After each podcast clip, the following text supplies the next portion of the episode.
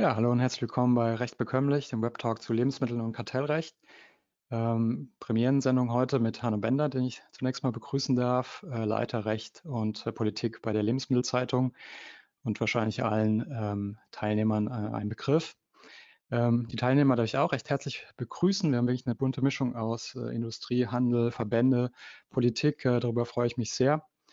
Ähm, vielleicht eingangs ein paar Worte ähm, zu dem Konzept, das wir haben. Wir sind eben gerade kein Webinar, sondern ein Web-Talk, also ein bisschen Podcast-mäßig äh, mit Live-Beteiligung und Bild möchte ich es nennen. Ähm, der Hintergrund ist, wir hatten eigentlich geplant, zum 20-jährigen äh, Jahrestag von Schulter-Riesenkampf ein kartellrechtliches Symposium abzuhalten. Aus bekannten Gründen konnte es nicht, dieses Jahr nicht stattfinden. Und gleichwohl ähm, wollte ich äh, das geplante Panel zu dem Thema äh, Handelsmacht oder Nachfragemacht im Handel, äh, im Lebensmittelsektor ähm, diskutieren. Ich glaube, weil es nicht zuletzt aufgrund des aktuellen Reports und der bevorstehenden Umsetzung äh, der UTP-Richtlinie äh, ein Thema ist, das viele umtreibt, ähm, was wir auch im Vorfeld äh, der Bewerbung dieser Veranstaltung gemerkt haben. Und äh, ich wollte, ich war ehrlich gesagt selbst ungeduldig und wollte nicht bis nächstes Jahr warten und habe deswegen mehr sachkundige Leute dazu geholt, mit denen ich jetzt in Einzelgespräche gehe ähm, heute eben mit äh, Hanno Bender. Ähm, am Dienstag, der kurze Hinweis, äh, geht es dann weiter mit äh, Professor Rainer Lademann. Da werden wir dann die ökonomischen ähm, Teile dieses LEH-Reports äh, uns genauer anschauen. Ähm, heute soll es mit Hanno eher darum gehen, uns anzusehen, ähm, wie kam es eigentlich zu diesem Report, was ist der Hintergrund, äh, die Gesetzgebungsgeschichte, ähm, wo stehen wir jetzt, wie wurde der Report aufgenommen von den verschiedenen Stakeholdern und ähm, einen kleinen Ausblick in die Zukunft. Und da werden wir sicherlich auch kurz über die UTP-Richtlinie sprechen. Ähm, wir wollen natürlich auch die Teilnehmer mit einbeziehen. Sie sind im Moment alle ähm, zwangsweise stumm geschaltet, auch dass wir nicht die großen Hintergrundgeräusche haben. Sie sehen wahrscheinlich ähm, äh, dieses kleine Panel, äh, das Sie haben und dieses Handzeichen. Ähm, Sie können äh, quasi ein Handzeichen geben, wenn Sie eine Frage haben oder einen Wortbeitrag. Ähm, das kann jederzeit natürlich passieren. Ähm, wir würden aber vorschlagen, dass wir ähnlich wie bei einer Präsenzveranstaltung erstmal äh, ein bisschen ins Gespräch einsteigen äh, zu zweit und ähm, vor allem gegen Ende dann ähm, die Diskussionsrunde dann gerne auch fürs Auditorium öffnen. Ähm, wie gesagt, dann gerne über Handzeichen, dann ähm, schalten wir sie frei oder auch schriftlich äh, können Sie auch eine Frage hinterlegen, wenn Ihnen das lieber ist. So, dann nochmal zu dir, Hanno. Herzlich willkommen und vor allem vielen Dank, dass du die Zeit genommen hast. Ich weiß, ähm, als äh, Vater von dreien, glaube ich, ist es im Moment wahrscheinlich auch äh, nicht so einfach äh, mit Homeschooling etc. pp. Ähm, ich glaube, man hätte sich keinen besseren äh, Gast äh, für die Premierensendung wünschen können als dich. Ähm, du bist jetzt knapp 20 äh, Jahre beim Deutschen Fachverlag ähm, und bei der Lebensmittelzeitung und dort für Recht und Politik zuständig. Und voll Jurist, aber voll Blutjournalist. Äh, und ich finde, diese, diese Kombination merkt man sehr gut, wenn man deine äh, Berichte liest. Gerade, ich komme ja aus dem Kartellrecht. Und für uns, äh, ich sage mal, Experten aus einem bestimmten Rechtsgebiet ist es natürlich immer interessant zu lesen, äh, wenn ein Journalist über unseren Bereich schreibt. Und sehr häufig schüttelt man da ein bisschen äh, mit dem Kopf und sagt, naja, das hat jetzt nicht ganz äh, den Geist des Kartellrechts eingefangen. Wenn ich aber mit Kollegen über deine Beiträge äh, spreche, ist es nie der Fall. Also das ist kein Kopfschütteln, sondern eher ein Kopfnicken. Und ähm, deswegen äh, ist es auch für mich freitags immer eine Pflichtlektüre. Ähm, ich schlage immer das erste Buch der Lebensmittelzeitung um und hoffe dann immer, dass da dann schon äh, in das, äh, Recht und Politik äh, zu finden ist.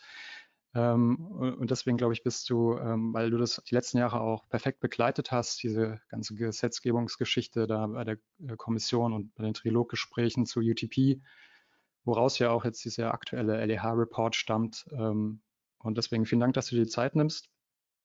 Und, Sehr gerne. Äh, vielen Dank für die Vorschusslorbeeren. Ist alles richtig, was du gesagt hast. Drei Töchter, Vollblutjournalist, äh, kann ich alles unterschreiben. Wunderbar, ich freue mich, mich. die Kartellrechts-Community die Lebensmittelzeitung genießt und schätzt. Absolut.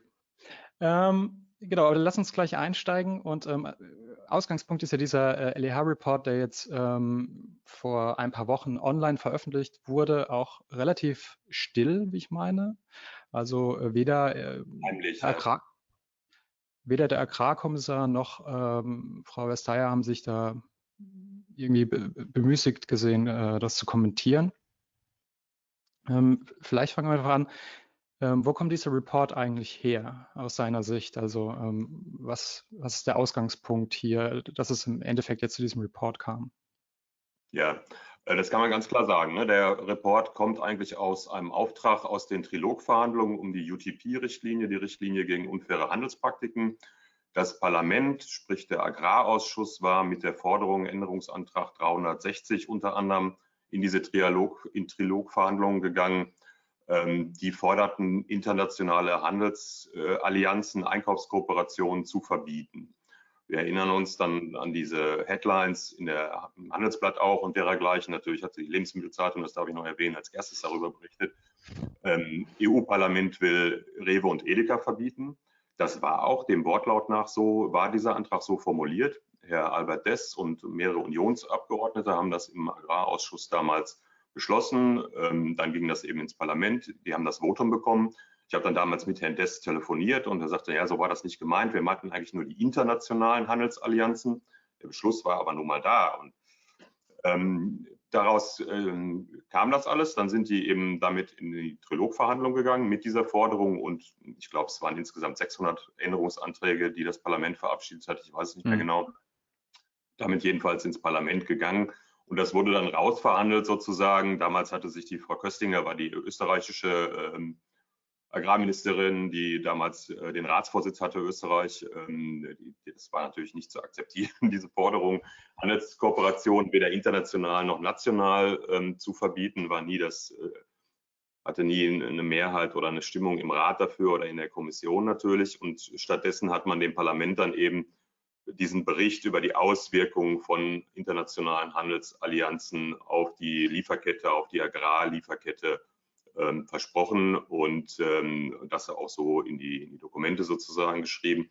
Naja, und der wurde dann eben relativ zügig ähm, erstellt. Im, im, Herbst, Im, Herbst, letzten Jahres fand ein Workshop statt ähm, beim Joint Research Center der Kommission, zusammen noch mit der Agrarkommission.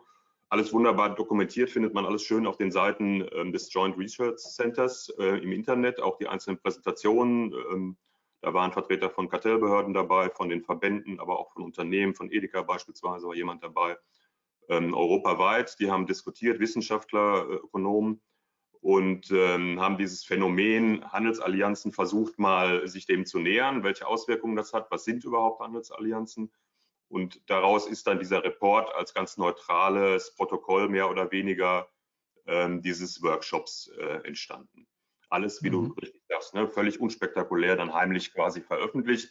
Keiner hat sich dazu nochmal ähm, äh, bemüht, eine Presseerklärung oder ein Pressestatement äh, zu veröffentlichen. Ähm, mhm. Insofern ist, ne, können wir gleich nochmal ein bisschen bewerten, was das heißt jetzt für die weitere Diskussion zu Handelsallianzen. Aber das ist der Ursprung des Reports. Hm.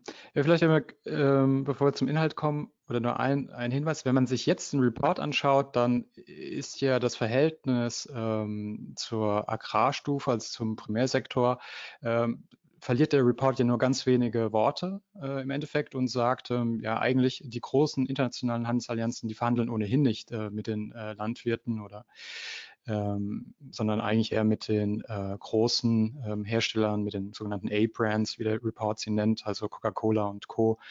Ähm, das bringt mich auch wieder zurück zur Historie. Also wenn man sich die UTP-Richtlinie anschaut und ähm, ursprünglich ähm, hieß es ja auch mal, ja, geschützt werden sollen äh, Lebensmittelhersteller oder Agrarerzeuger ähm, bis 25 Millionen Euro Jahresumsatz, ähm, hieß es ja mal ähm, scheint es mir ein großer Schritt zu sein von ähm, wir schützen die Landwirte. Deswegen ja auch die Zuständigkeit in der Agrarkommission und wohlgemerkt nicht in der Wettbewerbskommission.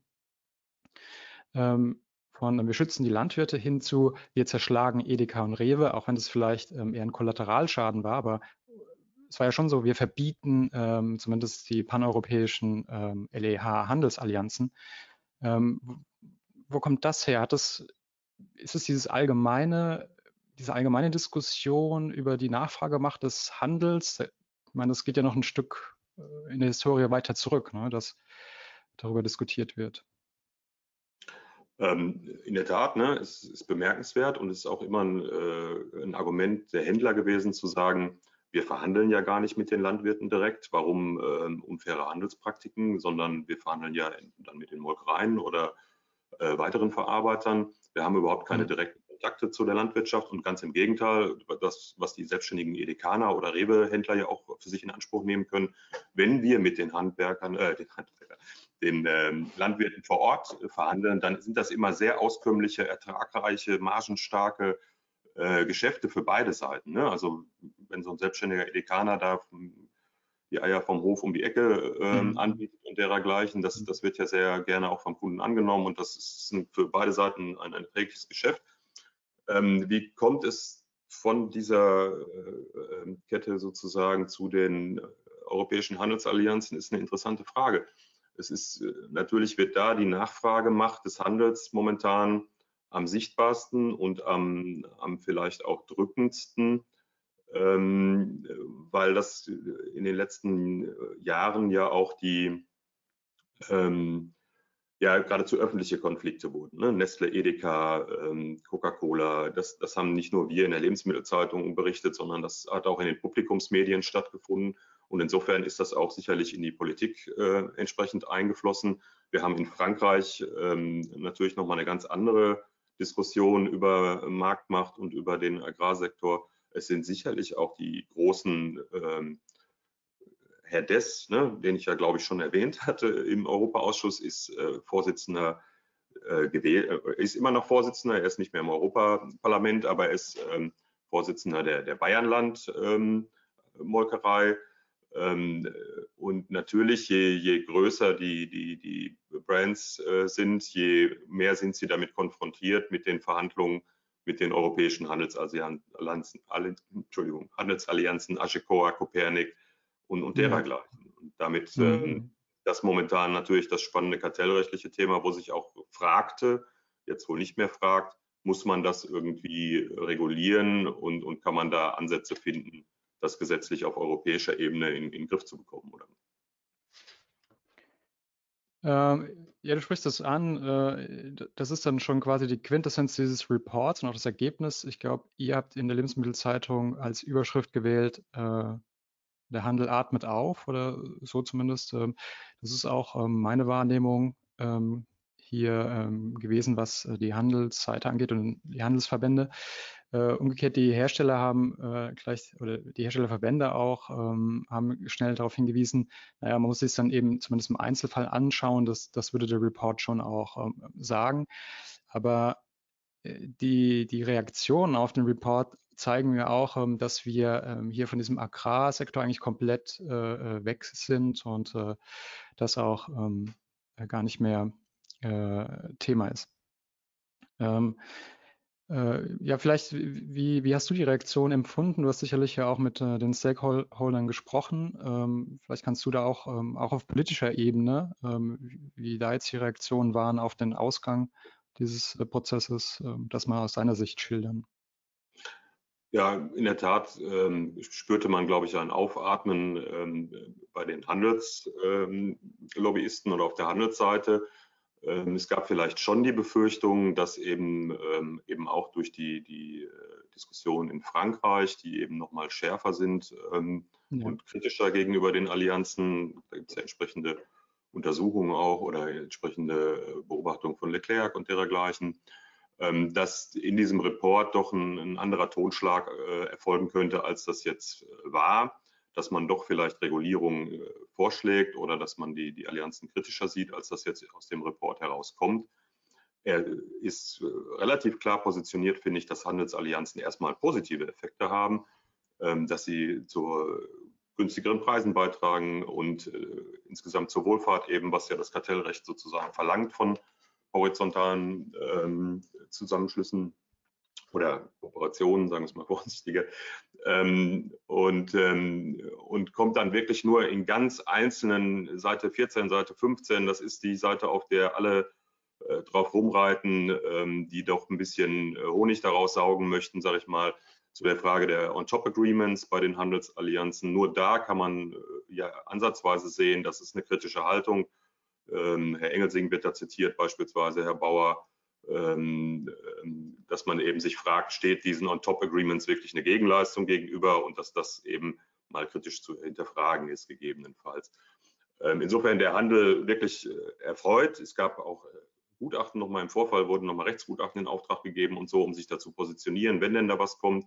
Aber man sieht, wie ich finde, aus dem Report auch der Art und Weise, wie er präsentiert wird, das Thema ist erstmal tot. Ähm, das Thema Regulierung jedenfalls ne, äh, von, von mhm. Handelsallianzen. Ähm, der, die, die Herstellerseite ähm, sieht sich aber auch bestätigt natürlich und, und sieht nach wie vor die Allianzen aufgefordert äh, zu nachzuweisen, welche Effizienzgewinne sie denn jetzt konkret äh, produzieren sozusagen. Ähm, bin ich aber offen gestanden, äh, kann ich das aus dem Bericht so nicht rauslesen, muss ich sagen. Ähm, und auf parlamentarischer Seite, ich hatte nur auch mal mit Herrn äh, Norbert Linz ähm, von der Unionsfraktion, der auch ähm, diesen Antrag damals mitgetragen hatte, mal angefragt und der sagt, ja, wir hätten das mhm. gerne schärfer reguliert damals, das haben wir jetzt nicht durchgekriegt. Und jetzt gucken wir mal, was bei der Umsetzung der Richtlinie rauskommt und dann schauen wir nochmal vielleicht auf das Thema. Das ist, glaube ich, auch die allgemeine Haltung, auch bei den Grünen im Parlament hatte ich mal nachgefragt. Auch da sieht man nach wie vor ähm, das Thema Allianzen durchaus kritisch. Die Marktmacht, gerade im Bezug auf Umwelt, Tier und dergleichen Standards. Ähm, mhm. Aber auch da eher die Haltung, ähm, es geht jetzt nicht um eine Regulierung von internationalen Einkaufskooperationen, sondern wir haben, das ist ja auch das, was der Report vielleicht ähm, ja, die Zusammenfassung ist, wir haben ausreichende Instrumentarien im Wettbewerbsrecht, um uns das Thema, äh, um dem Thema gerecht zu werden, wenn es doch zu wettbewerbswidrigen oder problematischen ähm, Verhandlungen oder Praktiken käme. Ja, das ist mein, also so lese ich den Report im Grunde ähm, auch. Ähm, ich würde sozusagen, dass ich ja ähm, in der Regel eben Hersteller vertrete und deswegen da ein gewisser äh, Bias äh, durchaus vorhanden ist. Aber äh, ich glaube, es ging ja tatsächlich um die Frage, ob wir Regulierung brauchen auf europäischer Ebene für die Handelsallianzen. Und da bin ich bei dir, dass äh, der Report im Grunde sagt nein, äh, weil wenn man es ab abstrakt betrachtet, ähm, sind mit Einkaufsgemeinschaften Klammer auf, ähm, es sind ja die meisten europäischen Handelsallianzen keine Einkaufsgemeinschaften, Klammer zu, äh, ist damit äh, ein positiver Effekt verbunden. Ähm, der, der Effekt, der immer äh, als erstes genannt wird, ist natürlich, man kann gegenüber den großen Markenherstellern, hat man einen größeren Hebel und im Endeffekt kommt dann die Preissenkung beim Verbraucher an. Das ist, äh, glaube ich, das spannende Thema, das wir am Dienstag dann vor allem sehr stark ökonomisch dann aufbauen wollen. Aber das ist ja das Argument, das man immer hört. Ich fand da ganz spannend auch, ähm, das vielleicht auch nur als Anmerkung, durch äh, Herrn Drosten und so lernen wir ja gerade viel über Wissenschaft und äh, was ist belegt und was nicht. Und was im Report ja häufig durchkommt, ähm, ist auch die Anmerkung, naja, so richtig, so richtig belegt ist, ist da noch nicht. Also es gibt die eine oder andere Studie, die deutet in die eine Richtung, aber die ist auch nicht verallgemeinbar, verallgemeinerbar. Mhm. Ähm, das finde ich ganz spannend. Also ich, ich habe da sehr viel ähm, äh, Auftragsarbeit äh, an die äh, Wettbewerbsökonomen gelesen in, äh, in, diesem Report, in die eine und die andere Richtung. Und wenn man aber von dieser abstrakten äh, Position abgeht ähm, und ins Konkrete reingeht, dann steht im Report ja schon, naja, muss man sich anschauen, es gibt die Instrumente, du hast ja angesprochen, es wird ja auch ähm, regelmäßig äh, im Report zum Beispiel das deutsche Anzapfverbot angesprochen. Äh, wo wir ja schon ähm, ein Instrument haben, das so ein bisschen weggeht von dieser Betrachtung äh, Nachfragemacht, mehr hingeht äh, zu einer Ergebnisgerechtigkeit, einer Verhandlungsgerechtigkeit, ähm, äh, was man in anderen Ländern schon länger sieht. Du hast Frankreich angesprochen, äh, die haben das recht deutlich äh, in, in dem Bereich ihres Handelsgesetzbuches stehen, das sich äh, da um die kartellrechtlichen Vorschriften kümmert. Ähm, und wenn man das sieht, dann äh, muss man schon sagen, okay, wir brauchen keine allgemeine Regulierung, aber im Einzelfall äh, kann es schon sinnvoll sein, draufzuschauen, ähm, was machen diese Allianzen eigentlich und auch die Struktur und den Charakter der, äh, der Allianz sich anzuschauen. Ja.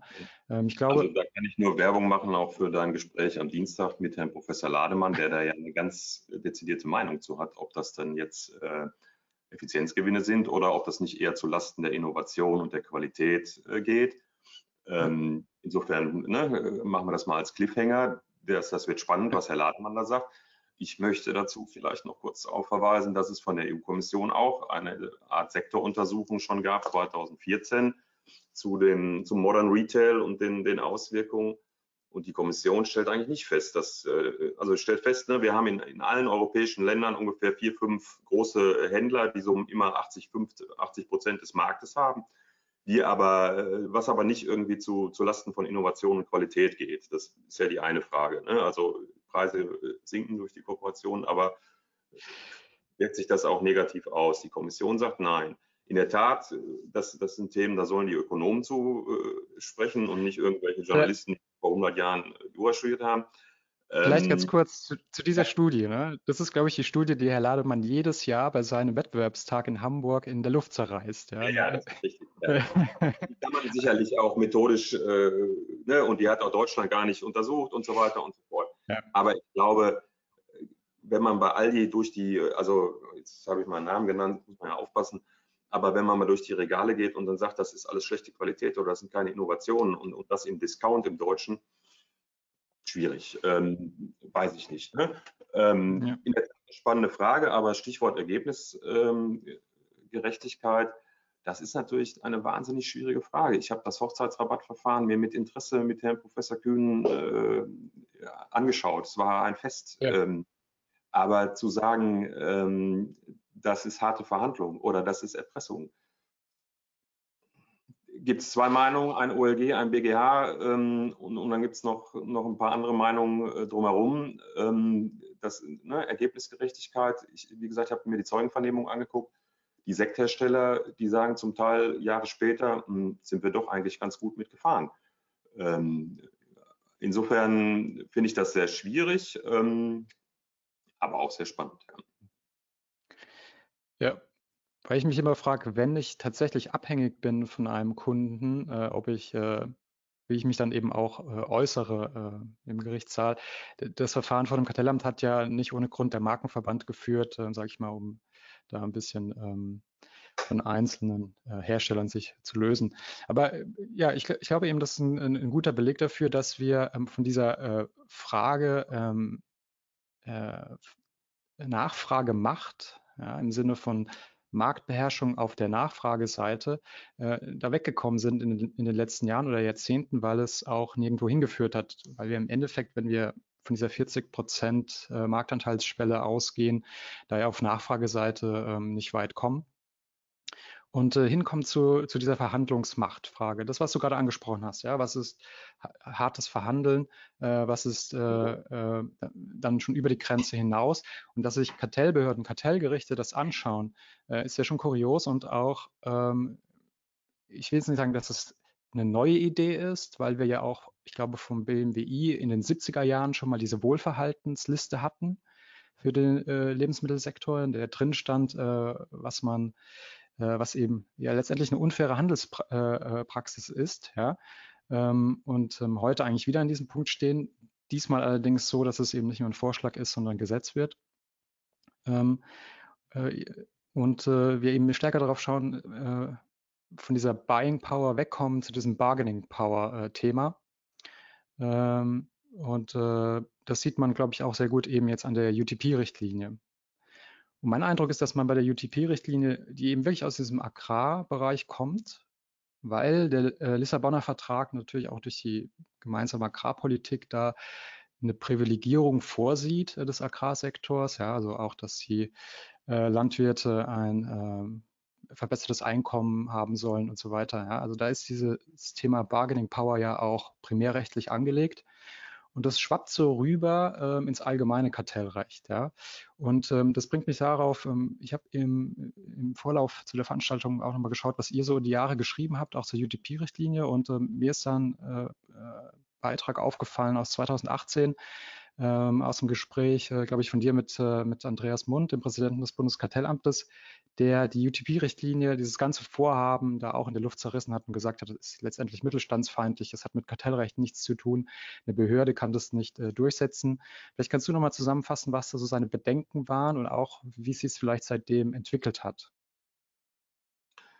Ähm, wenn, ich, wenn ich Herrn Mund richtig verstanden habe, hatte, hatte, er immer äh, schon eben diese Generalklauseln, die wir ja im Kartellrecht haben, da er ne, also Anzapfverbot, sage ich mal, also keine richtige Generalklausel, mhm. aber eben diese, diese nicht diese One-Size-Fits-All-Ansatz, ähm, ähm, das war immer äh, sein Anliegen, dass, das, äh, dass da eine Regulierung in so konkreten Tatbeständen wie eben Zahlungsziele 30 Tage oder du darfst keine Werbekostenzuschüsse vereinbaren und, und dergleichen, was wir jetzt ja eben bekommen haben mit der UTP-Richtlinie, dass ganz konkrete äh, Geschäftspraktiken, Verhaltensweisen verboten werden, die ja eigentlich Bestandteil von äh, vertragsfreiheitlichen äh, Verhandlungen sein sollten, ähm, dass das nie ähm, so aus seiner Sicht, äh, ja, ich kann jetzt schlecht für den Mund sprechen, aber ne, er, er, fand diese Regulierung nie gut, ähm, sondern dachte, glaube ich, dass wir mit den bestehenden Instrumentarien das alles äh, ganz gut in den Griff bekommen und eben nicht äh, hatte vor dieser Regulierung geradezu gewarnt. Und ich, wie gesagt, ich glaube, es gab eine Stellungnahme auch des Kartellamts, ähm, die relativ mhm. äh, eindeutig sich gegen diese Regulierung positionierte. Klammern, die ja auch nichts bringen wird und die keinem Landwirt helfen wird, die jetzt im, Gegenteil ähm, viel für die, die verarbeitende Industrie viel Aufwand bringt im Verhältnis äh, zu, zu den Erzeugern, zu den Lieferanten die also viel Bürokratie ähm, sicherlich bringen wird, aber letztlich an den strukturellen Verhältnissen. Und das ist vielleicht auch ähm, ja, ja der Kern da, dass das ja an den strukturellen Verhältnissen, die wir in der Lieferkette haben, nicht wirklich was ändern will. Dann, dann wird man halt andere Wege finden als Werbekostenzuschüsse oder dergleichen. Es ist ja nicht so, dass die, die Verhandlungsmacht dadurch äh, gebannt wäre oder so. Wir haben ja seit Jahren und Jahrzehnten Ansätze, das versuchen freiwillig zu regulieren. Aber wir mhm. haben immer dieses Problem, was du ja auch schon angesprochen hast, Ross und Reiter, Angstfaktor und dergleichen. Und ich glaube nicht, ähm, dass da diese 10 plus 6 äh, Verhaltenspraktiken, äh, die jetzt verboten werden, daran etwas ändern werden, an den, an den wirklichen Problemen. Äh, ja, ich glaube, das das empfinden äh, viele äh, so. Ähm, vielleicht ergibt es dann unter diesem Aspekt ja wieder einen, Sinn, dass man äh, teilweise versucht hat, politisch äh, während dieses, äh, während der UTP Diskussion quasi das strukturelle Element wieder in den Vordergrund zu rücken. Ja? Ähm, nämlich indem man sagt, vielleicht brauchen wir eine strukturelle Regulierung ähm, der Handelsallianzen. Vielleicht kann man es auch unter dem Aspekt eben betrachten, dass eigentlich bestimmte politische Strömungen versucht haben, das Thema wieder äh, in, in, gewohnt, in gewohntes kartellrechtliches Fahrwasser zurückzuführen und eben nicht dieses, äh, diesen verhaltensbasierten Ansatz. Und äh, in der Tat, wenn ich auch ähm, äh, mit, ja, mit anderen über die UTP-Richtlinie äh, spreche, ähm, sage ich auch immer, seid vorsichtig äh, mit euren Hoffnungen, denn ähm, wie du sagst, am Ende gibt es ja, entweder gibt es ein unter äh, Ordnungsverhältnis oder es gibt es nicht. Ja? Und äh, strukturell wird die UTP-Richtlinie da wahrscheinlich ähm, äh, ja, keine Änderung äh, herbeiführen. Ähm, da muss man abwarten. Ähm, wenn wir vielleicht gerade auch über die UTP-Richtlinie sprechen, was ist da dein aktueller Stand zur Umsetzung in Deutschland? Weil man muss ja auch sehen, äh, das ist dann auch der, der Link äh, letztendlich zu dem Report. Der Report sagt ja auch nochmal, du hattest es vorhin auch erwähnt, naja, ähm, UTP ist ja eine Mindestharmonisierung, äh, liebe Mitgliedstaaten, ihr könnt ja natürlich auch nochmal was draufpacken. Sage ich jetzt mal ein bisschen flapsig, ja. kann man sicherlich aus dem Report rauslesen. Also theoretisch wäre ja denkbar, dass man diese ursprünglich äh, 90 oder was Verhaltensweisen, die verboten werden sollten, mal ganz am Anfang, ähm, dass man da auch wieder etwas mehr draufpackt. Ähm, genauso könnte man ja auch den persönlichen Anwendungsbereich erhöhen, indem man äh, diese 350 Millionen Euro äh, Jahresumsatzschwelle äh, als Höchstschwelle ähm, erhöht oder sogar aussetzt. Ja, ähm, ja. Wie, wie, ist da so dein Stand oder dein, dein Empfinden, was da passieren soll in Deutschland? Ja, also Phil Hogan, der damalige EU-Kommissar äh, für Agrar, hat ja geradezu empfohlen, dass das jetzt nur die Mindeststandards sein sollen und da jeweils die nationalen, äh, bei der nationalen Umsetzung noch was draufgesetzt werden könnte und sollte und eben genau die Punkte, die du ansprichst, die, den Schutzbereich auszuweiten, vielleicht auf nicht nur Unternehmen bis 350 Millionen Umsatz und dann eben gegebenenfalls weitere Praktiken. In Deutschland gibt es nach wie vor das Bekenntnis von Frau Glöckner, äh, unserer Agrarministerin, ähm, die 1 zu 1 Umsetzung durchzuführen, also dass nur äh, wirklich eins zu eins in nationales Recht zu überführen. So steht es ja auch im Koalitionsvertrag. Ich finde das immer nett, wenn die Bundesregierung sich dafür feiert, dass die EU-Richtlinien umsetzt. Ähm, das ist immer interessant, wenn man da 100 Jahre drüber geschrieben hat und dann nach, nach Jahren jemand schreibt, und wir machen das jetzt. Ja. Gut, ähm, aber das ist ein anderes Thema. Ähm, also wie gesagt, nach wie vor die 1 zu 1 Umsetzung. Ich habe noch kein Papier auf dem Tisch leider. Also wenn es jemand hat unter den Zuhörern, ich habe nur gehört, es, oder es gab ja diese Gespräche zur Wertschätzung ähm, von Lebensmitteln jüngst wieder ja. im, ähm, bei Frau Glöckner beziehungsweise als Videokonferenz des BMEL. Ähm, und da hat sie im Nachgang oder da hat sie nochmal betont, ähm, dass es jetzt unmittelbar bevorstände, die Verbändeanhörung und die Länderanhörung. Es gibt mhm. nach wie vor, glaube ich, Gerangel ähm, um die Frage, wer wird die Durchsetzungsbehörde? Soll es das BLE, die äh, Bundesanstalt für Landwirtschaft und Ernährung in, in Bonn werden, die eben zum BMWL-Bereich gehört? Oder, wie wir ja alle sagen würden, sollte es nicht das Kartellamt, das sich damit auskennt, machen. Das darf man, glaube ich, in dieser Runde so sagen. Herr Mund hat ja auch gesagt, ich wollte das nie, dass das so geregelt, also hat es nicht so gesagt, aber man könnte es nicht mit dem Mund legen, wollte diese Regelung nie, aber wenn, dann, wenn sie jetzt da ist, dann muss ich es halt machen, weil sie eben ne, Konsistenz der Entscheidung, äh, Rechtsdurchsetzungserfahrung äh, eigentlich ins Kartellamt gehört. Das ist, glaube ich, noch ein Punkt, der noch interessant wird wobei eben Frau Klöckner das natürlich im eigenen Ressort haben will. Ähm, und was das dann in der parlamentarischen äh, Diskussion aber bringt, da gibt es wohl auch Kräfte in der Union, die äh, sich mit der 1 zu 1 Umsetzung nicht zufrieden geben werden. Die SPD ist noch nicht so ganz positioniert, habe ich den Eindruck. Ähm, das könnte im parlamentarischen Verfahren natürlich nochmal interessant werden. Wir haben diese Tierwohl, mhm. äh, die Diskussion um die Fleischindustrie gerade. Ähm, da kann natürlich nochmal Dynamik reinkommen. Ähm, ob das dann der Sache dient, beziehungsweise ob das die richtigen äh, Instrumente sind, um, um sowas ähm, in, in, den Griff zu bekommen, ähm, habe ich ja schon vorhin in Frage gestellt. Aber insofern ähm, Deutschland 1 zu 1 Umsetzung mit der spannenden, mit dem Struckschen Gesetz, nichts geht so ins Parlament, wie es rauskommt. Ja, also das wäre das wäre jetzt deine Vermutung, ja, ähm, 1 zu 1 Umsetzung und Zuständigkeit beim Play. Wissen wir, was nach der Sommerpause passiert? Also wir, wir, wir, wir zeichnen ja auf und ich halte dich dann daran fest. Äh, ja, eben. Ähm. sowieso noch nicht, worauf ich mir eingelassen habe hier. Ähm, also, ja, ich auch nicht, aber. Prognosen sind schwierig und wenn sie sich auf die Zukunft beziehen, noch mal mehr, ähm, wie wir wissen. Aber ich, ich glaube, ich kenne den Ressortentwurf nicht. Es scheint wirklich beim Blä zu landen. Ja, dann müssen die da Leute einstellen.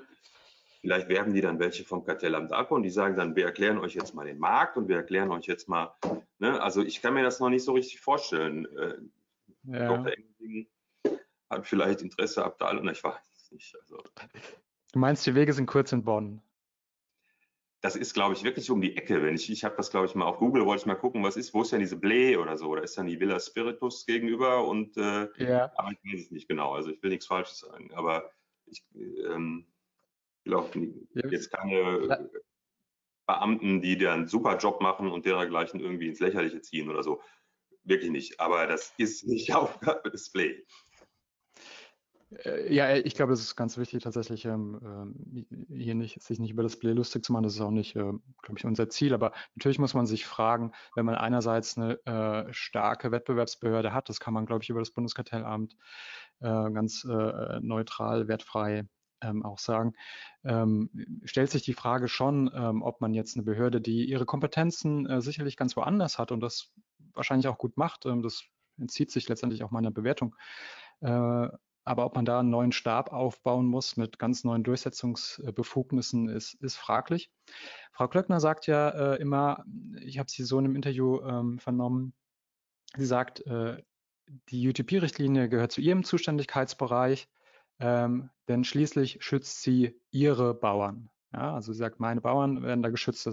Ja. Das, das, das finde ich einen ganz interessanten Aspekt, denn ich glaube, das ist auch ein bisschen äh, die Wahrnehmung, die viele noch von der UTP-Richtlinie haben. Ja, also einerseits werden die äh, Landwirte äh, geschützt und verpflichtet wird äh, der Handel. Ja. Dabei ist es ja nicht so, ähm, sondern die gesamte äh, Kette, jeder, der ähm, einkauft entlang dieser Kette, als auch die Hersteller oder gerade dann auch die Hersteller, die weiterverarbeiten, ähm, sind ja verpflichtet, diese äh, Unfair Trading Practices eben zu unterlassen, beziehungsweise vorher äh, klar und deutlich vertraglich zu regeln bei grauen Verboten. Ähm, das wird, glaube ich, äh, immer noch ein bisschen übersehen und ich glaube auch in der äh, Bewertung von Frau Klöckner wird es übersehen, wenn sie sagt, ähm, sie schützt ihre Bauern. Und ich will äh, anhand eines Beispiels auch kurz aufzeigen, warum sie schützt ihre Bauern in zweierlei Hinsicht nicht richtig ist. Zum einen äh, unterschätzt sie eben, wie ich eben schon sagte, die, die Frage, ähm, wie es entlang der ähm, Wertschöpfungskette weitergeht. Denn man kann natürlich auch einen kleinen äh, Lebensmittelverarbeiter haben, der dann entweder zum Handel geht oder zu einem äh, großen ähm, Markenhersteller. Und dann wird eben nicht der Landwirt geschützt, sondern dieser mittelständische Lebensmittelhersteller oder Verarbeiter. Ähm, das heißt, das ist zum Beispiel schon mal nicht äh, Frau Klöckners Bauern. Ja. Ähm, und ich glaube, wenn Frau Klöckner von ihren Bauern spricht, spricht sie von deutschen Landwirten. Äh, interessant ist aber äh, der lokale Anwendungsbereich äh, der UTP-Richtlinie, wenn man da reinschaut, und das ist eben die Mindestharmonisierung, da können wir in Deutschland auch nicht drunter gehen. Es genügt ja, wenn einer der an den Verhandlungen oder im Vertrag Beteiligten seinen Sitz innerhalb der EU hat. Ähm, das heißt, zumindest mittelbar schützt die UTP-Richtlinie auch den sogenannten globalen Süden, also auch, ähm, sagen wir mal, Bauern aus Lateinamerika oder auch aus Afrika, wenn eben ähm, die einkaufende Gesellschaft, ähm, da muss man dann auch mal über Zurechnungsfragen diskutieren, ihren Sitz in der EU hat. Ja, das steht eindrücklich, äh, also es ist ganz kleine UTP-Richtlinie und auch in den Erwägungsgründen heißt es, ähm, zum einen sollen diese ähm, Bauern auch geschützt werden vor unfairen Handelspraktiken und zum anderen ähm, soll es eben ja, keine Unterlaufung des, äh, des europäischen Standards geben, indem man dann ausweicht auf Landwirte außerhalb der EU. Ja, also so ein Downward Spiral soll es eben nicht geben. Heißt de facto aber, der globale Süden wird mittelbar geschützt, zumindest vor diesen unfairen Handelspraktiken. Und, und dann kann man sich vorstellen, beispielsweise ein großer, nehmen wir einfach mal an, ein großer Markenhersteller mit sitzt die einkaufende Gesellschaft sitzt hier in Deutschland und kauft äh, einen Rohstoff ähm, außerhalb der EU. Ja, das kann man sich ja auch gut vorstellen. Also ob es jetzt Früchte sind, ob es Nüsse sind, was auch immer. Ja, ähm, kauft die eben ein ähm, und jetzt frage ich mich, der, der Bauer aus diesem, sagen wir der lateinamerikanische Bauer, ähm, will sich beschweren über die unfaire Handelspraxis äh, dieses in Deutschland sitzenden Lebensmittelherstellers. Dann würde er, müsste er zu der Durchsetzungsbehörde gehen, die dafür zuständig ist. Äh, und Frau Klöckner würde sagen, das ist das Play, weil äh, wir unsere Bauern schützen. Und dann müsste das Play entscheiden über die Handelspraktiken ähm, dieses deutschen ähm, Lebensmittelherstellers gegenüber äh, einem Bauern aus dem globalen Süden. Und ähm, da habe ich ehrlich gesagt so meine Bedenken, ob das dann nicht, also ich glaube, das wäre selbst für das Bundeskartellamt eine große Herausforderung, ja, ähm, die ja aber, auch Herr Engelsing hat da ja zumindest mal einen groben Überblick und ähm, Nachhaltigkeitsfragen, die er behandelt und so. Aber da fehlt mir im Moment noch ein bisschen die Fantasie zu sehen, dass wir uns da in Bonn vor dem Play treffen und, ähm, und das gut läuft. Und deswegen ähm, teilweise wird dann eben auch der Vorwurf ein bisschen in den Raum gestellt, ähm, nicht, nicht Umsetzung der Richtlinie durch Nichtvollzug. Ja, das ist ja, das kann man ja sagen, in der Politik durchaus ein Mittel, ähm, auch, dass man Gesetze zwar verabschiedet, dann aber zu wenig Leute einstellt, um es durchzusetzen und de facto dann natürlich dieses Gesetz keine, keine äh, echte Wirkung entfaltet. Also würdest du da mitgehen oder hast du da einen anderen Eindruck? Also zum einen finde ich, das ist in der Tat ein Bereich, der noch ähm, in der öffentlichen Diskussion, äh, ich habe das auch erst spät auf, auf den Radar genommen, muss ich sagen, welche Auswirkungen das denn jetzt allein schon auf nationalem, ähm, im nationalen Bereich eben in, in, der Lieferkette nach hinten hat sozusagen. Ne? Es steht ja immer der Handel mhm. erstmal da im Blickpunkt und auch der Handel hat sich da immer am lautesten ähm, dazu auch gemeldet vielleicht, weil die mhm. anderen eben äh, meinten, das geht in die richtige Richtung. Da brauchen wir gar nicht viel zu, zu sagen sozusagen. Der politische Druck kommt ja, der Wind kommt von der anderen Seite. Also das ist noch, ähm, noch gar nicht so richtig, ähm, ich habe das noch gar nicht äh, richtig durchdrungen, muss ich sagen. Ich will da immer noch mal was zu machen. Das steht bei mir am Zettel. Der globale mhm. Süden dann noch mal mehr, was du sagst. Das ist ja ne, so ein bisschen auch ein Lieferkettengesetz. Ähm, durch die Hintertür sozusagen oder noch eine, insofern ist das ja, ja wirklich schon ein bisschen das, was, was das Lieferkettengesetz, aber sehr, sehr sektorspezifisch eben ähm, äh, haben wir das dann schon in diesem Bereich. Naja, und das Thema äh, Nichtvollzug, das ist ja im EU-Recht äh, legendär sozusagen. Ne? Gibt ja viele, die, dass die Deutschen, äh, ne, so antieuropäische Stimmen, die sagen, nur die Deutschen setzen überhaupt EU-Recht um. Für die Rest steht das irgendwo auf dem Papier.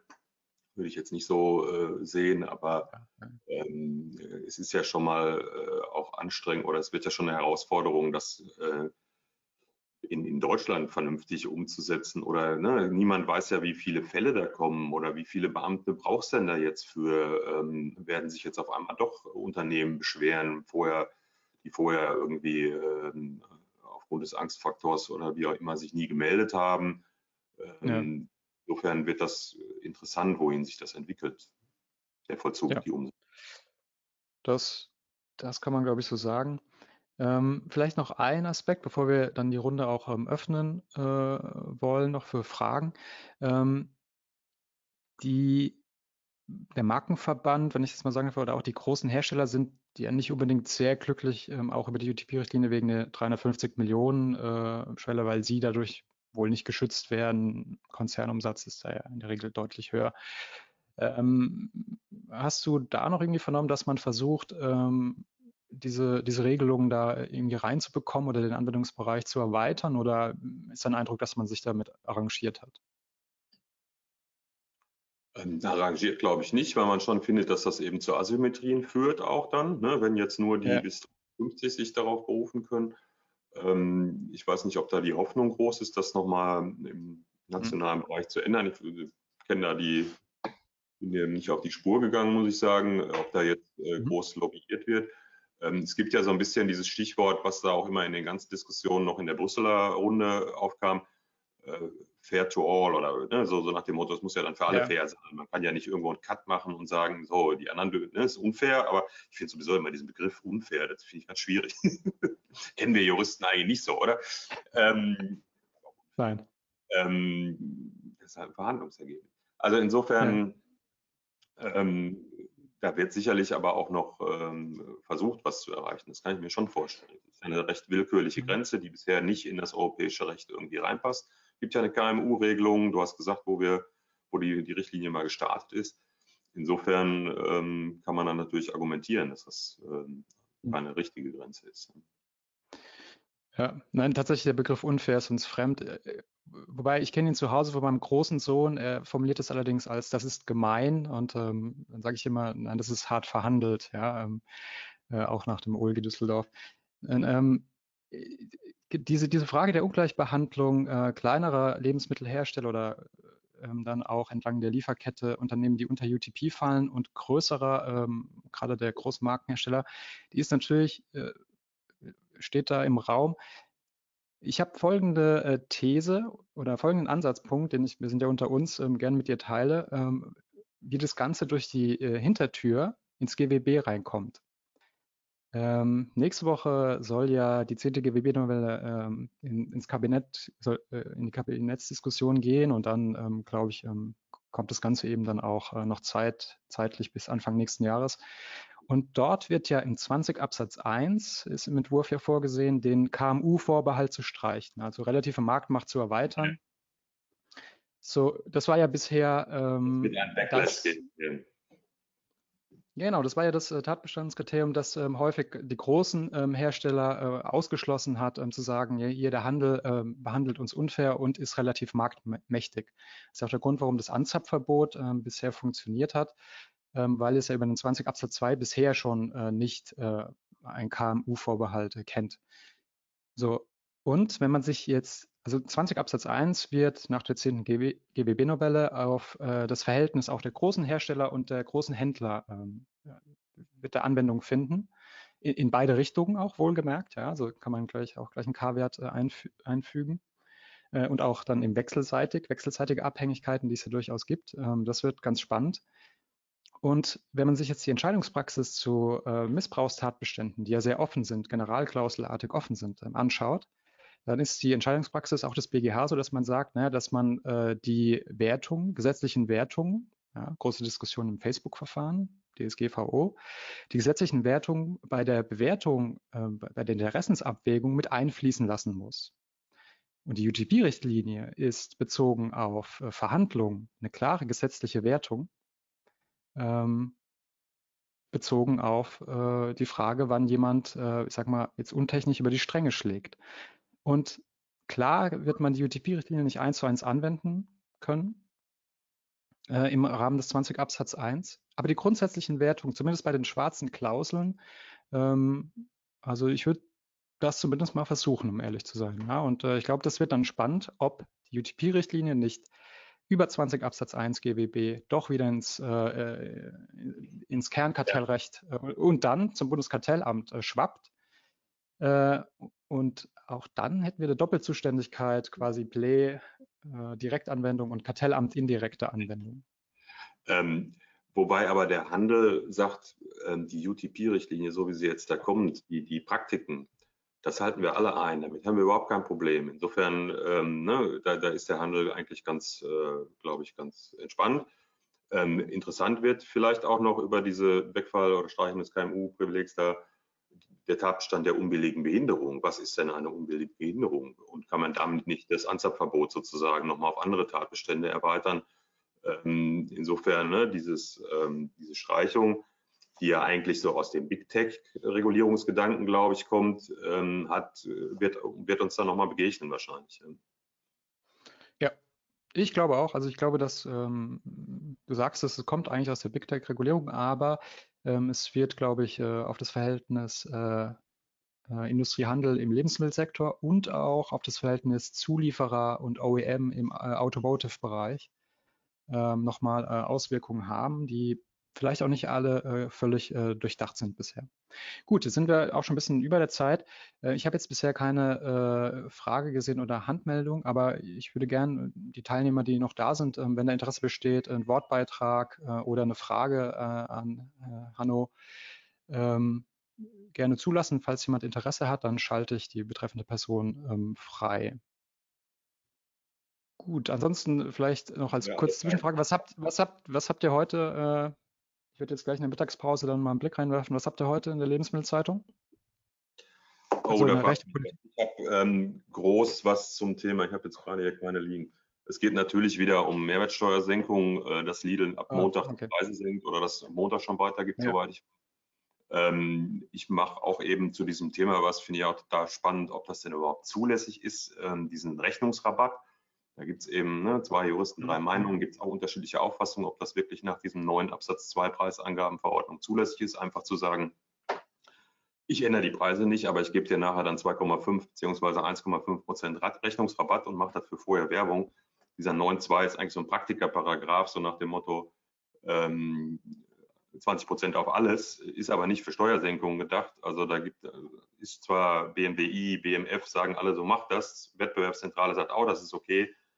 Aber ob das die Gerichte auch so sehen, ähm, mhm. wahrscheinlich wird da nichts draus werden. Es wird sein wie bei den mhm. Masken auch. Ähm, dann haben wir noch ein bisschen Kölschkartell, ähm, also spannende ja, Zeitung. Mhm. Ich kann sagen, lesen Sie die Zeitung. Das ist eine gute Zeitung. Ja, sehr gerne. Durch den Postlauf erreicht sie mich immer erst äh, am Mittag, aber äh, das ist auch sehr gut für die Mittagspause. Ja, das kannst du schon seit gestern 16.30 Uhr. Äh, ja, ja, ich, ich, ich habe ja, hab ja alle Abos. Ähm, also haben wir noch eine Frage von ähm, Herrn Knappke von Ala Foods. Herr Knappke, ich öffne Ihr Mikrofon. Ja, wunderbar. Ich sehe auch hier, you are unmuted. Da muss man das nicht selber machen. Das passiert ja sonst in den Telefonkonferenzen öfter, dass man sieht, wie sich der Mund bewegt, aber man hört nichts. Ja, äh, auf jeden Fall erstmal vielen Dank für die Veranstaltung. Super Sache und in der Tat ziemlich unterm Radar geblieben, die ganze Sache. Insofern sehr dankbar hier für die, äh, für die Veranstaltung. Wir gucken natürlich äh, aus äh, Sicht äh, eines einer großen Molkerei so ein bisschen darauf, zu welchem Grad können wir Honig daraus ziehen, ist natürlich schwer. Ja, im Prinzip alles heute ja äh, sauber nochmal nachvollzogen und erklärt. Ähm, eher ein Gewinn für die Retailer im Großen und Ganzen, woanders umgekehrt kann man natürlich gucken, ein bisschen Honig draus saugen, kann man natürlich schon, wobei grundsätzlich UTP und andere Sachen sind wir natürlich als, sage ich mal, Großgenossenschaft so ein bisschen äh, out of scope. Umgekehrt war es natürlich positiv dann zu sehen, ja, wurde auch in dem Report auf großem Maß aufs deutsche Kartellrecht Bezug genommen. Also es gibt schon Ansatzpunkte und das ist vielleicht auch gar nicht so schlecht, dass man das dann konkret an irgendwelchen Forderungen oder Maßnahmen dann, dann anknüpfen kann in der Diskussion. Gleichzeitig war für uns natürlich ein bisschen die Frage, insofern äh, interessiert mich von beiden die Einschätzung. A-Brands ist ja im, äh, in einem Report genannt, auch definiert, wobei immer noch mit einer gewissen Unschärfe. Ich würde sagen, Coca-Cola und Kellogg's Cornflakes sind hundertprozentig eine A-Brand bei uns lässt sich vielleicht das eine oder das andere äh, vertreten. Also ich glaube, A-Brand vermutlich nicht, äh, äh, aber würde uns ja auch zum Vorteil gereichen. Trotzdem, um auch mal zur Frage zu kommen, äh, interessiert mich natürlich auch so ein bisschen, wie weit sehen Sie Möglichkeiten, sage ich mal, wir als Pharma Corporative doch noch diese Karte zu spielen, nach dem Motto, wir sind ja doch nur eine Ansammlung von Landwirten, zwar von vielen, aber im Prinzip äh, ein bisschen so im Vorgriff darauf, dass natürlich seitens der, der, der, der Retailer schon die Reaktion kam und klang ja heute auch schon an, naja, die normalen Landwirt um die Ecke, die behandeln wir ja super gut und die anderen sind ja so gleichwertig. Da wäre es natürlich nur mal interessant, Ihre Position zu hören, ob man da vielleicht noch irgendwo Honig für unsere Position noch saugen kann. Hanno, als Gast darfst du anfangen. Ähm, die Karte, ähm, wir sind ja nur eine Ansammlung vieler kleiner sozusagen. Ne? Die genossenschaftliche Karte, die kann natürlich eine Edeka, eine Rewe in, auf der gleichen Seite spielen. Das ist ja auch nur eine Ansammlung von ähm, selbstständigen, 4000 äh, selbstständigen Händlern. Ähm, weiß ich nicht. Ähm, kann, bin ich überfragt, ehrlich gesagt. Ähm, die, die Rolle der landwirtschaftlichen Erzeugergenossenschaften das ist immer für mich zugegebenermaßen so ein bisschen Vorstufe. Äh, so nennen wir das immer in der Redaktion. Äh, etwas vielleicht nicht despektierlich, aber das ist nicht so bei uns im Fokus. Ähm, deshalb ähm, kann ich das nicht beurteilen, wie, äh, ne, ob diese Karte nochmal ähm, gespielt werden kann. Ähm, ähm, kartellrechtlich natürlich eine ganz äh, interessante Frage. Ähm, und äh, Meinten Sie jetzt auch im Hinblick auf die, die kommende Diskussion äh, zur Umsetzung der Richtlinie insbesondere?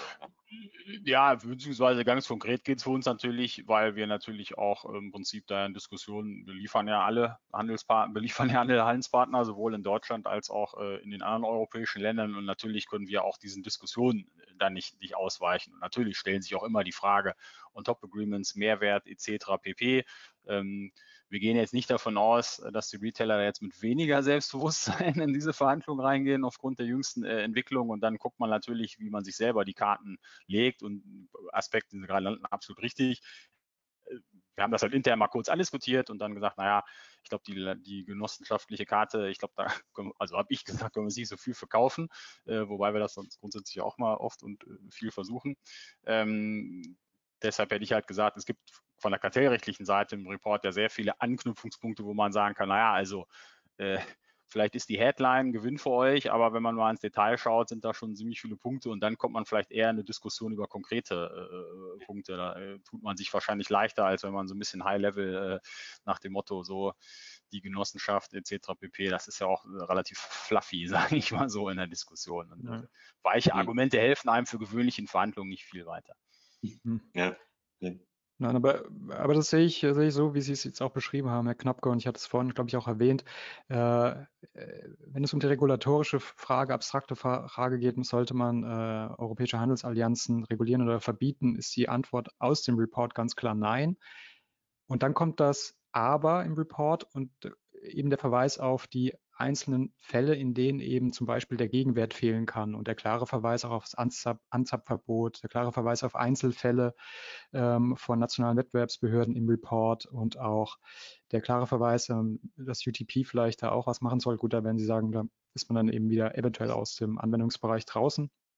Aber ich glaube, es bleibt sehr viel argumentativer Spielraum, auch für große Lebensmittelhersteller zu sagen, pass auf, bestimmte äh, Gegenleistung, die ihr uns äh, anbietet äh, für eure Forderungen, für eure extra ähm, gerade diese On-Top-Agreements auf europäischer Ebene, ähm, da ist, da muss ein bisschen mehr Fleisch anknochen, ansonsten ähm, sehen wir darin Verstoß. Ja? Also ich glaube, das muss immer noch ausverhandelt werden und da fehlen uns ein bisschen äh, noch die Präzedenzentscheidungen.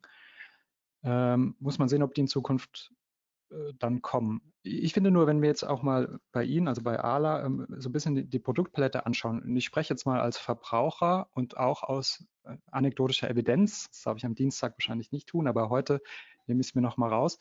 Ähm, wenn ich mir ein Joghurtregal bei einem Vollsortimenter in Deutschland anschaue und ich schaue mir, oder sagen wir Dairy-Produkte, ich mich jetzt ähm, an das Joghurtregal erinnere meiner portugiesischen Verwandten dort in einem Voll, bei einem Vollsortimenter, dann sind es zwei Welten. Ja? Und dann frage ich mich immer, wie kaufen die eigentlich gemeinsam ein oder wie verhandeln die denn äh, gemeinsam? Denn weder die Preisstruktur noch das Produktportfolio ähm, eines deutschen Vollsortimenters passt irgendwie ähm, jetzt äh, zu dem portugiesischen Vollsortimenter. Ja? Und ähm, ich glaube, das ist eine Erfahrung, die viele Verbraucher, wenn sie mal im Ausland sind, auch teilen. Ja? Ähm, und da frage ich mich immer, wie verhandelt man über ein Produkt, das so unterschiedlich im Portfolio des Einzelhändlers steht oder der jeweiligen Einzelhändler, wie verhandelt man das eigentlich sinnvoll gemeinsam?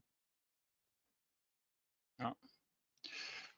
Ähm, klar, äh, gute Frage, sicherlich auch äh, beim Vertrieb noch besser äh, als bei mir platziert, wobei man natürlich schon eine gewisse Tendenz äh, sehen kann, Vereinheitlichung von, von Sortimenten. Also wir sehen es mhm. ja bei uns mhm. als Cross-Border Cooperative, wir produzieren ja Produkte in Deutschland, die auch in anderen Märkten verkauft werden. Also und umgekehrt. Okay. Und ähm, äh, da, da, gleichen sich natürlich, also ich bin natürlich auch immer gern und viel in Supermärkten unterwegs, bei Auslandsterminen äh, relativ regelmäßig und dann guckt man sich alles an und ich sehe auch schon starke Tendenz dazu, dass sich sehr viel äh, vereinheitlicht, sowohl bei uns was, also ich mhm. gucke natürlich vor allem immer im, im, im, Kühlregal, aber man guckt natürlich auch mal auf die anderen Sachen, wenn man was den Kindern mitbringt.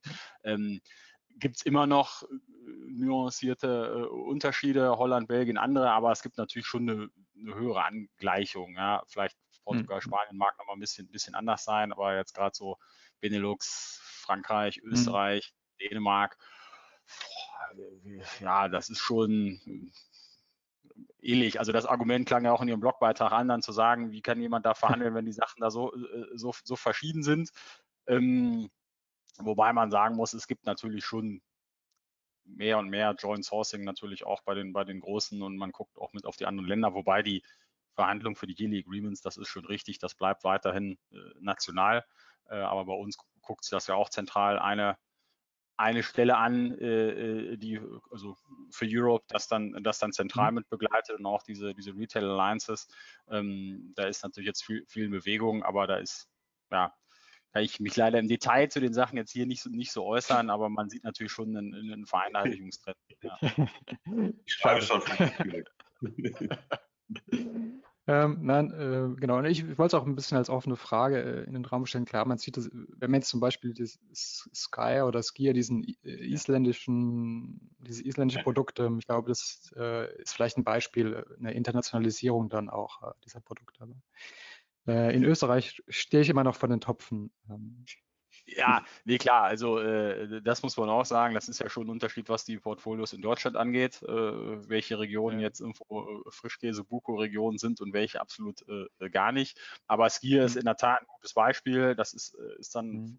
von den skandinavischen Märkten auf Deutschland gekommen. Wir haben das jetzt dann auch in Frankreich und, und, und Belgien gelauncht und so nehmen solche Produkte natürlich dann, dann gewisse Wege mit den Proteinen Drinks und, und so. Und das sieht man ja auch dann, mhm. wenn man in Niederlanden sieht, findet man das auch schon alles. Und dann ist es wahrscheinlich diese die Trends, Frage der Zeit, bis man das dann auch mehr und mehr. Also wir sehen ja schon fast so ein Overkill an Proteinen und, und Skierprodukten äh, in Deutschland. Mhm. Da findet sich das auf Eis, in Käse und etc. pp. So, so ein bisschen Crossover. Mhm. Und äh, das wird sicherlich auf andere Märkte. Also das, da ist schon eine starke Vereinheitlichung dann da, weil auch die Player auf, auf unserer Seite größer werden, muss man natürlich genauso sagen. Ne?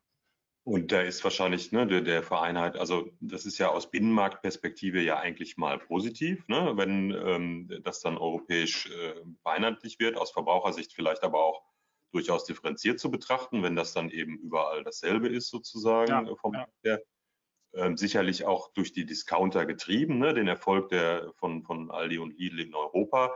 Das ist jetzt so ein Aspekt, den wir noch gar nicht in dieser Diskussion bisher hatten. Ähm, dass natürlich ne, diese Handelsallianzen der, der äh, von, von Rewe und Edeka und von Intermarché und Casino gesehen natürlich auch eine gewisse Reaktion sind, äh, wahrscheinlich auf die, äh, die Expansion von, von deutschen Discountern oder vom Discount-Format insgesamt, die natürlich ganz andere Volumen in die Verhandlungen einbringen können, was dann wieder ähm, eine, eine, Gegenreaktion auf dem Markt ähm, ja.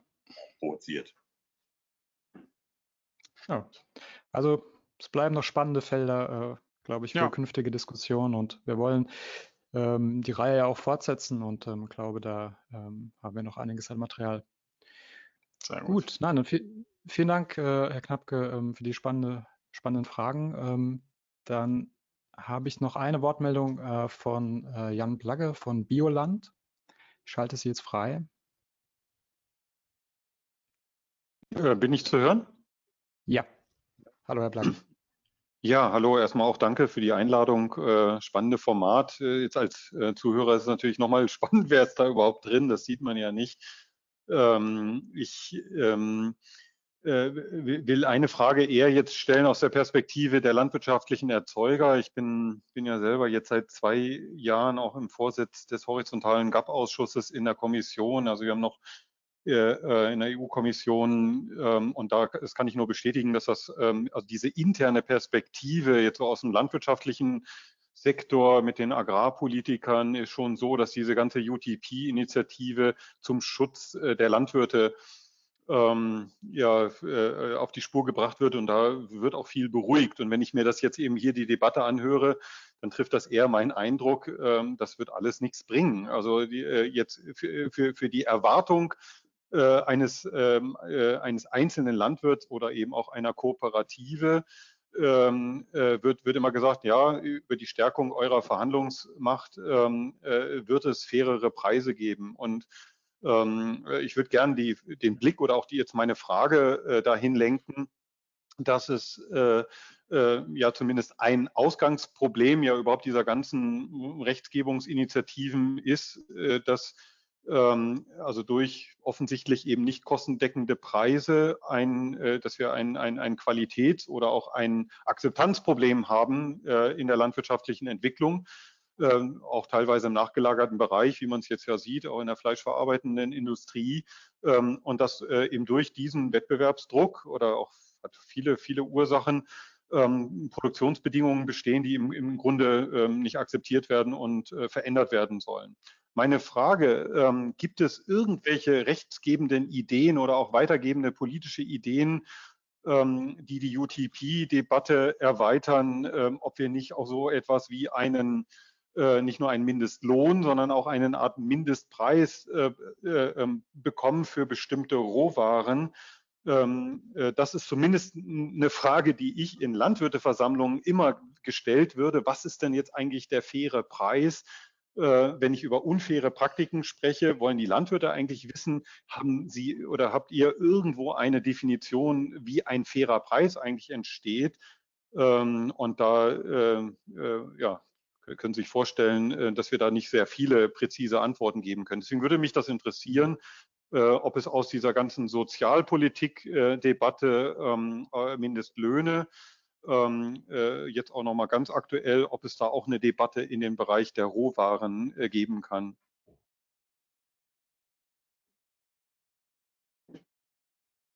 Kim, willst du was sagen oder? Ähm, ja, ich meine, das äh, Thema äh, Mindestpreis hat uns Anfang des Jahres ja auch äh, umgetrieben. Ich hatte da auch mehrere Presseanfragen, hatte auch in der, so in der Welt und beim MDR und sowas dazu gesagt. Ähm, obwohl ich ja ähm, jetzt als persönliche Meinung formuliert, ähm, sehr viel Verständnis dafür habe und eigentlich auch finde, dass das muss so sein. Und letztendlich steht es ja auch ähm, im Lissabonner Vertrag, äh, das äh, verbesserte Einkommen der Landwirte äh, zu erzeugen, unter Beachtung auch ähm, guter Verbraucherpreise äh, dass eigentlich was passieren muss.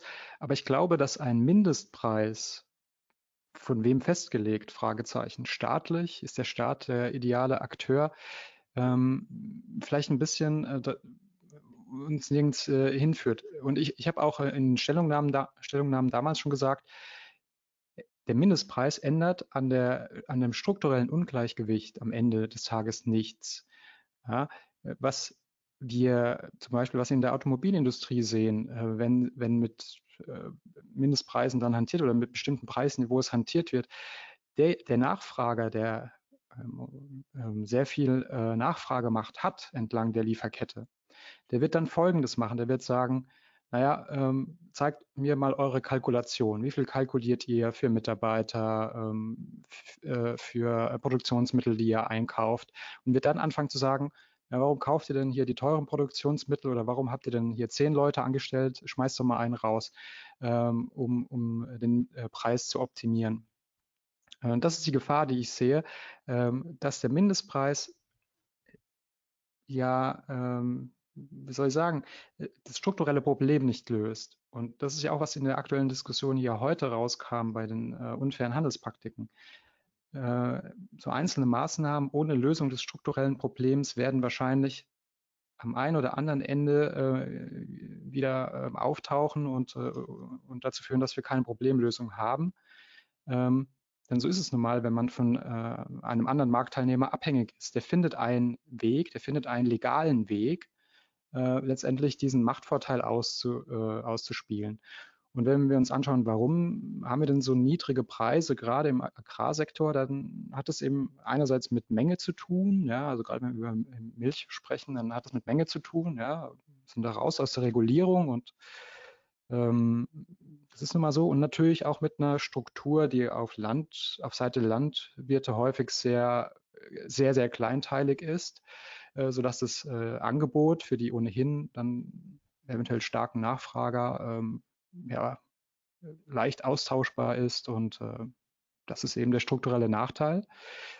Und weder ein Mindestpreis noch die UTP-Richtlinie werden an diesem strukturellen Ungleichgewicht etwas ändern. Ja, also da braucht man andere Lösungsansätze. Äh, und das bringt uns wieder dahin zurück, ja, von wegen, äh, nicht, dass ich sagen würde, das ist der richtige Ansatz, aber äh, Handelsallianzen auf europäischer Ebene verbieten, ist ja zumindest die Idee einer strukturellen Regulierung, ja, ohne die jetzt inhaltlich bewerten zu wollen. Ähm, UTP ist keine strukturelle Maßnahme, das heißt, das Grundproblem wird bleiben. Und jetzt habe ich äh, Ihre Frage eigentlich nicht beantwortet, sondern bin drum herum geschifft. Aber um sie zu beantworten, ähm, man braucht klare strukturelle Maßnahmen. Entweder indem man äh, ja, auf, auf Seite der, der Landwirte eine, einen Konzentrationsprozess hat, um äh, das Gleichgewicht äh, herzustellen zu den Nachfragern. Oder ähm, wenn man es gesetzgeberisch sieht, äh, indem Instrumente äh, installiert werden, die eben darauf hinauslaufen, dass äh, starke Nachfrager klein gehalten oder klein gemacht werden. Äh, und es gibt ja durchaus gewisse Bestrebungen, äh, Regulierungsansätze, äh, ganz aktuell bei der EU-Kommission mit dieser Ex-ante-Regulierung, mit strukturellen Maßnahmen, wenn ein Markt schon vermachtet ist, im Gegensatz zu einer Ex-Post. Ex-Post-Regulierung oder einer reinen Strukturkontrolle durch die Fusionskontrolle, die das Ganze ja nicht immer adäquat erfassen kann. Also Sie brauchen entweder die Selbstorganisation derjenigen, die klein sind, was mit einer Marktkonzentration einhergeht, oder tatsächlich ein starkes äh, regulatorisches Instrument, das dann natürlich aber auch stark eingreift mit entsprechendem politischen äh, Gegenwind. Das ist me meine persö persönliche Einschätzung. Ich würde, Herr Plagge, hallo, würde auch gerne noch was dazu sagen. Also ich tue mich auch schwer mit dem Begriff äh, faire Preise. In der Marktwirtschaft machen Angebot und Nachfrage nun mal den Preis. Ähm, es gibt aber dennoch auch ja Ansätze. Ähm, die Borchardt-Kommission hat ja Vorschläge gemacht, äh, bestimmte Abgaben ähm, festzusetzen, um für Tierwohl oder für die Erzeuger ein, ein ja, Finanzierungsmittel zu haben. Es gibt auch aus dem Markt ja, ich würde mich da dafür interessieren, was Sie davon halten, von der Tierwohlinitiative, ja eigentlich Überlegungen, wie kann man das finanzieren. Das, sowas macht ja der Handel auch. Ähm, ob das funktioniert, ähm, würde mich auch interessieren, wie Sie das sehen.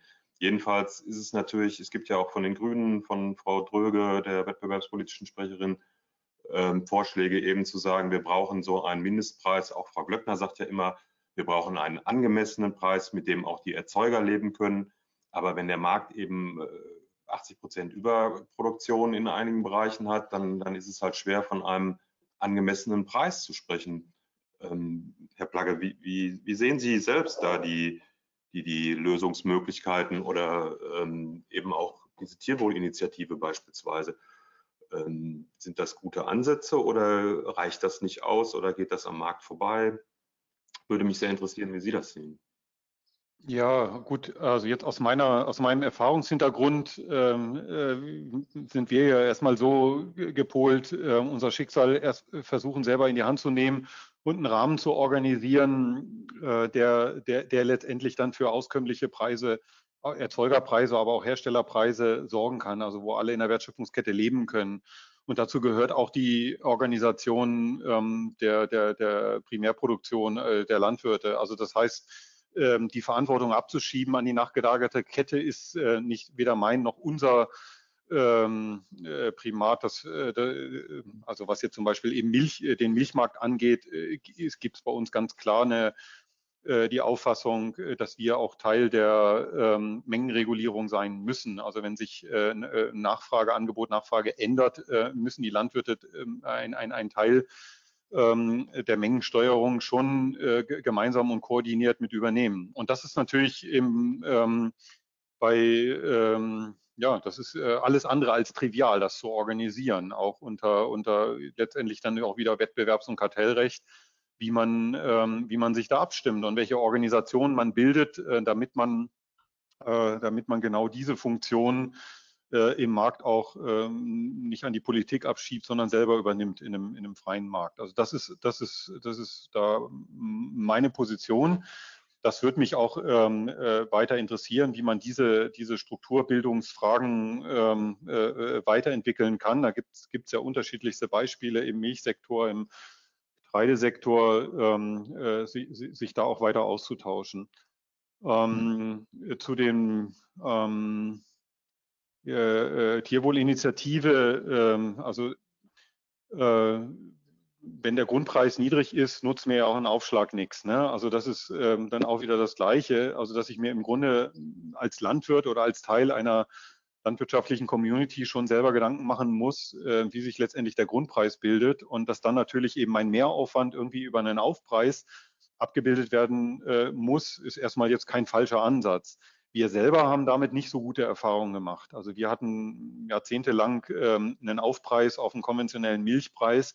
Haben gesagt, wir müssen uns davon lösen und selber Verantwortung übernehmen jetzt für den Biomilchpreis. Ähm, das haben wir auch weitgehend geschafft. Und äh, das sieht man ja eben an den ganzen Marktbe äh, Marktbericht, äh, ähm, äh Marktberichten, Preisentwicklungen und so weiter. Also das, das wäre da meine Antwort. Ähm, insofern setzt die Borchardt-Kommission mit ihren Vorschlägen da besser an, weil sie eben vom, am Ende der Kette anfängt und letztendlich am, auch am Point of Sale versucht, die Preisdifferenzen ähm, äh, zu minimieren, weil letztendlich ähm, entscheidet am Ende des Tages der Verbraucher, wenn die Preisdifferenzen zu hoch sind, ähm, äh, die Kette rückwärts, äh, wie sich letztendlich dann der Grundpreis zusammensetzt. Ja. Ich hatte mich etwas gewundert, dass bei den Gesprächen im BMEL zu unfairen Handelspraktiken und eben zur Wertschätzung von Lebensmitteln die Vorschläge von der Borchert-Kommission überhaupt keine Rolle mehr gespielt haben, offenbar. Das ist überhaupt nicht mehr thematisiert worden. Also, hm. Also hier hoffen wir, glaube ich, alle, ähm, dass das etwas schneller weitergeht. Also da ähm, beobachten wir aber auch ein bisschen fehlenden Mut äh, der Bundesregierung, äh, da jetzt Gas zu geben. Da wartet der ganze Sektor drauf. Hm.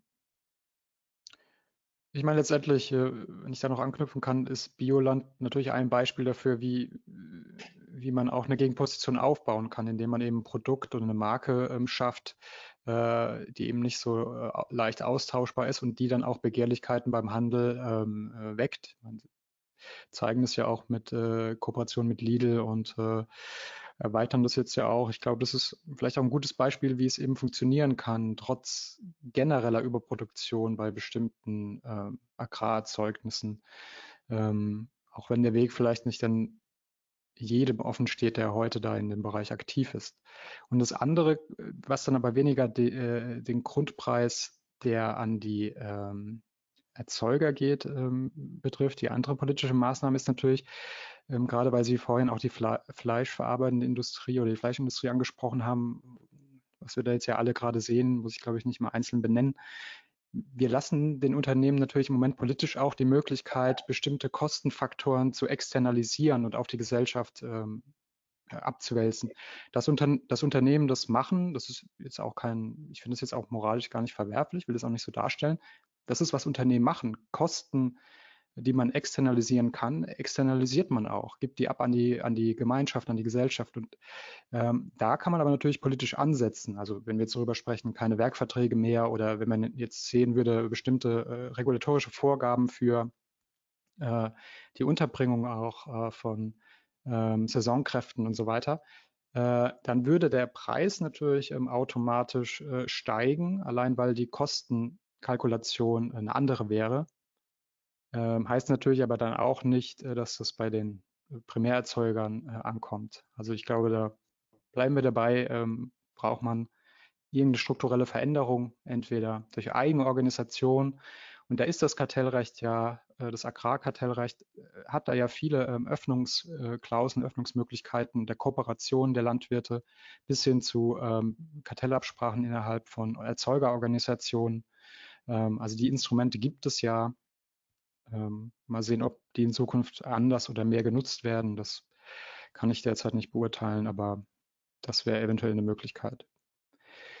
Gut, wir haben ein bisschen überzogen, ähm, sind jetzt, glaube ich, bei, beim Doppelten der ursprünglichen Zeit, aber ähm, ich glaube, es war ganz gut. Wenn wenn sonst keine äh, Fragen sind, wie gesagt, äh, Hanno, du bist auch auf dem Sprung. Ähm, danke, wir haben deine Zeit ja jetzt auch sehr stark in, in äh, Anspruch genommen. Nochmal vielen Dank, dass du diese Zeit genommen hast. Äh, Gerne, hat mir ähm, viel Spaß gemacht und vielleicht nur kurz an die Teilnehmer, wenn sie sich von unfairen Handelspraktiken drangsaliert fühlen, rufen Sie vertraulich die Lebensmittelzeitung an. Äh, wir machen da das ist immer mein Appell an solchen, wenn ich äh, über unfaire Handelspraktiken diskutiere. Ich habe jetzt gedacht, du sagst, sie soll bei mir anrufen. Aber bringen. Ja, bitte? Entschuldige. Ich habe hab jetzt gedacht, du sagst, sie sollen, sie sollen bei mir anrufen, aber okay. Ja, das, das musst du dann gleich machen. ähm, aber wenn man sowas an die Öffentlichkeit bringt, dann passiert ja in der Regel was. Ähm, es ja. ist nicht so, dass sich dass die Händler leisten könnten, äh, sich unfaire Praktiken vor, äh, vorgeworfen zu bekommen. Im Gegenteil, ne, da, da, arbeiten die sehr intensiv dran. Die sind auch schneller mit der Lieferkette ähm, also, ne, Stichwort Lieferkettengesetz dergleichen oder so. Ähm, der Handel, äh, um dann nochmal kurz äh, nochmal was für, für den Handel zu sagen, vielleicht in der ganzen Diskussion, der treibt ja in, in vielerlei Hinsicht auch solche Sachen wie Nachhaltigkeit oder andere Standards nach vorne. Ich würde das nicht immer nur so negativ sehen und der wird da oft auch an den Pranger gestellt, wie das vielleicht, so einfach ist es glaube ich nicht. Das ist vielleicht noch mein kurzes Schlusswort. Ja, dann vielen Dank dir, Hanno. Äh, und auch allen äh, Teilnehmern vielen Dank. Ähm, es hat mir sehr viel Spaß gemacht. Äh, ich fand es sehr informativ und ähm, ich glaube, es zeigt auch der lange Zeitlauf, ähm, dass es von Interesse war. Wie gesagt, am Dienstag geht es weiter um 10.30 Uhr mit Rainer Lademann. Dort werden wir uns dann die ökonomischen Effekte genauer anschauen.